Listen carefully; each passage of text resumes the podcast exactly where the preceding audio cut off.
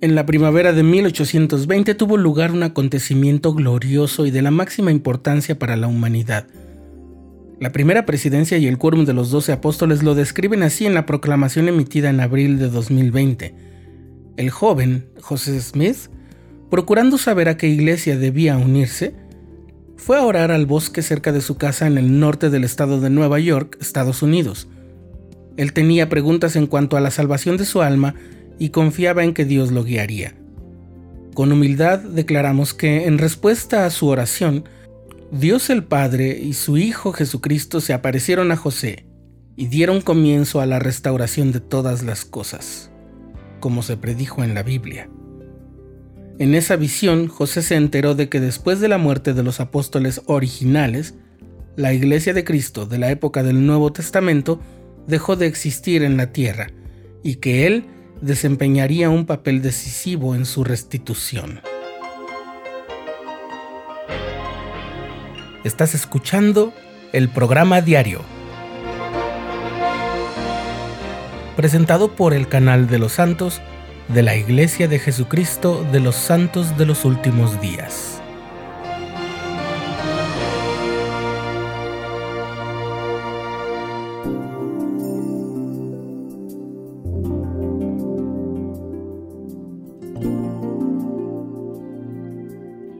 Piensa en el acontecimiento más glorioso en el que hayas estado presente o la etapa, por breve que haya sido, más significativa y hermosa de tu vida. Si alguien te pidiera que lo relataras por escrito, ¿acudirías a tu diario o a algún otro lugar donde lo anotaste? ¿O lo escribirías de nuevo desde el principio? Bien, pues algo así ocurre con la ocasión en que el jovencito José Smith recibió la visita de nuestro Padre Celestial y su Hijo Jesucristo. La mayoría de los santos de los últimos días estamos familiarizados con el relato que aparece en la Perla de Gran Precio, pero ese acontecimiento grandioso fue registrado en otras oportunidades, aunque no fueron muchas, y es algo muy benéfico porque cada versión aporta información que nos ayuda a comprender mejor lo que significó la experiencia para José en 1820 y cómo ese significado se desarrolló con el tiempo, y así podemos darnos una idea más global y panorámica pero también con detalles que pueden ayudarnos a aclarar muchas cosas sobre la historia de José Smith en aquella arboleda cercana a la granja de su familia. ¿Cuáles son esas diferentes versiones o relatos de la primera visión? Aquí están. No los vamos a leer, eso lo puedes hacer tú, con calma y con espíritu de oración, solo los vamos a mencionar.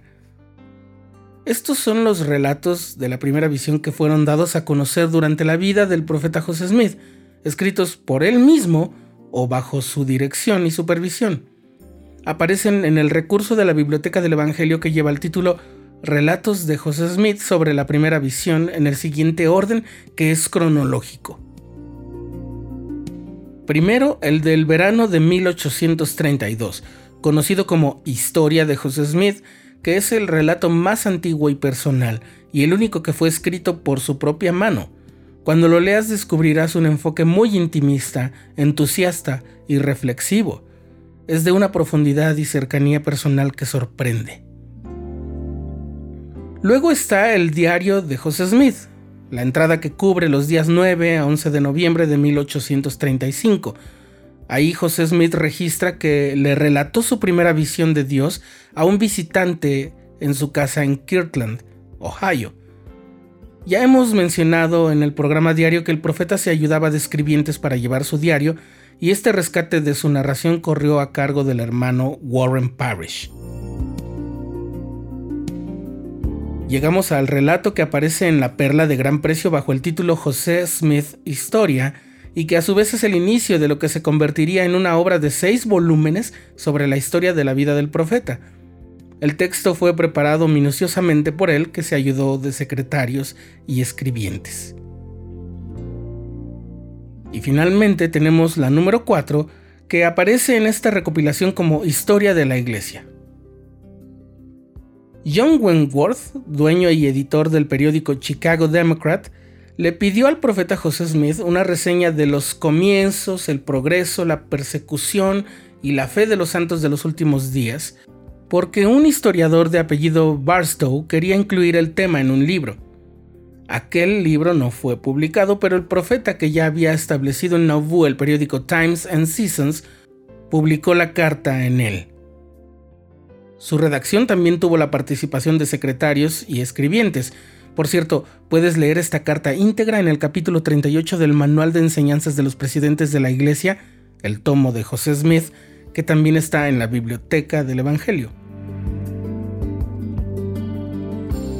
Cuando volvió de la arboleda en aquella ocasión gloriosa en 1820, José le contó a su madre lo que había pasado, y luego al resto de su familia, y en los días sucesivos se lo contó a otras personas.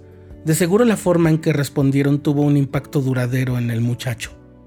Nuestra invitación es que leas y escudriñas esos cuatro relatos y descubras tesoros y luz en ellos, porque lo que no podemos olvidar nunca es que cada relato de la primera visión es un testimonio de alguien que ha visto y escuchado a Dios y a Jesucristo y que puede decir, como dijo José Smith, este es el testimonio que vive porque lo vi a la diestra de Dios.